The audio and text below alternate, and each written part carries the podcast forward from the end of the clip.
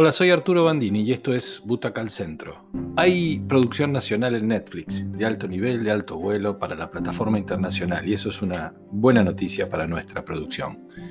Bueno, como a veces nos pasa con las comidas que intentamos hacer, no siempre la combinación de buenos ingredientes, los utensilios de cocina adecuados y la guía del chef que nos depara la receta que queremos hacer va a resultar una buena cena. Vamos a hablar del reino.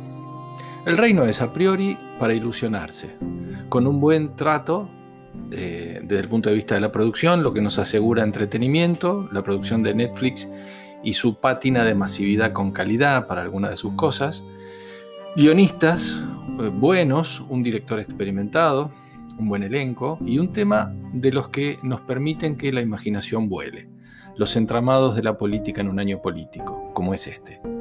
La serie logra una tensión interesante hacia la mitad recién, cuando la historia política, que es demasiado estereotipada y de alguna manera basada en historias más cimentadas en las creencias populares que en la dinámica real de los partidos políticos, es decir, parecería ser una historia contada por alguien que conoce la política a través de los diarios, es esto de alguna manera invadida por el perfil del, del pastor, el protagonista de la historia que encarna Diego Peretti y su mundo es, esto, la influencia de la iglesia evangélica en la política, sobre todo por el dinero que mueve y la cantidad de fieles que congrega. Esa es una realidad en las elecciones de muchos países de la región, con Brasil sin dudas a la cabeza. Es una participación activa, es una participación visible. ¿Conocemos esa intervención en la vida real de nuestro país? Sí, pero no con ese protagonismo. La Iglesia ha aportado a las campañas y ocasionalmente, sobre todo en el interior del país, alguna participación activa de algún miembro de la congregación. Pero en el reino van más allá. Este es un pastor masivo, televisivo, popular, carismático, es candidato a la vicepresidencia de la nación y un giro imprevisto, un asesinato, en el día de la presentación de la fórmula presidencial, altera toda la historia y la hace explotar en mil pedazos. Ese súbito y nuevo protagonismo, esto va a pasar en el primer capítulo, hará que el pastor tenga que decidir entre su iglesia y la carrera política, entre sus feligreses que lo siguen, lo adoran, y la arena más sucia y comprometida de la vida de los partidos políticos. Esta es la mirada más tironeada de la trama. Está muy construida con moldes y clichés de la sospecha popular, pero que debieron ser encajados un poco a la fuerza para que funcionen en el relato. Hay una figura enigmática, un todoterreno de la política, un armador, un poderoso en la sombra, cada uno póngale el nombre que quiere, que encarna con destreza Joaquín Furriel, como casi todo lo que hace. Ese es el gran titiritero detrás del pastor. Y un personaje que de tan importante merece un capítulo entero de los ocho para entender de dónde viene y cuál es su poder real. En, síntesis, hay una mezcla interesante de dos ingredientes que todos suponemos que existen y que funcionan de determinada manera y que la historia se encarga de comprobar y corroborar nuestra fantasía. Desde ese punto de vista funciona porque viene a, de alguna forma, eh, afirmar lo que creemos. Desde ese punto de vista, y con poca profundidad, con poco argumento verosímil, pero muy cimentado en lo que la calle supone, entonces el relato desde ahí funciona.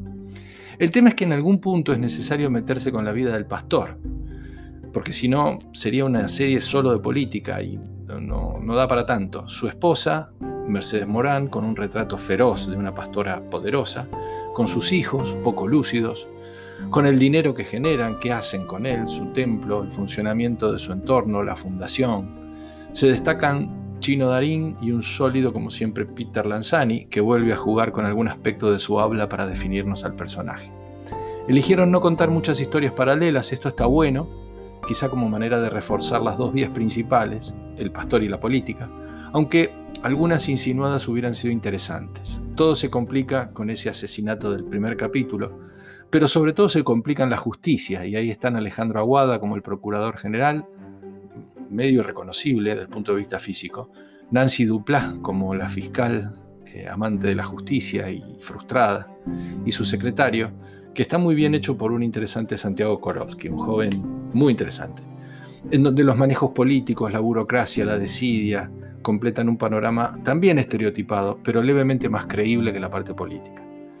Todos estos mundos colisionan, se complican con la investigación de la vida personal del pastor se van desarrollando con tensión, no siempre bien reflejada, hasta que en el final todo se ajusta a la conveniencia por el poder que está ahí cerca y, está para tomarlo. La posibilidad de acceder de verdad a la presidencia de la nación. En definitiva, es un buen producto, con muchísima producción, un vestuario excelente, lo destaco porque es muy bueno. Parecería un dato menor, pero no lo es, porque ayudan a terminar de redondear a los personajes y personajes muy a la altura de su trayectoria y su capacidad interpretativa.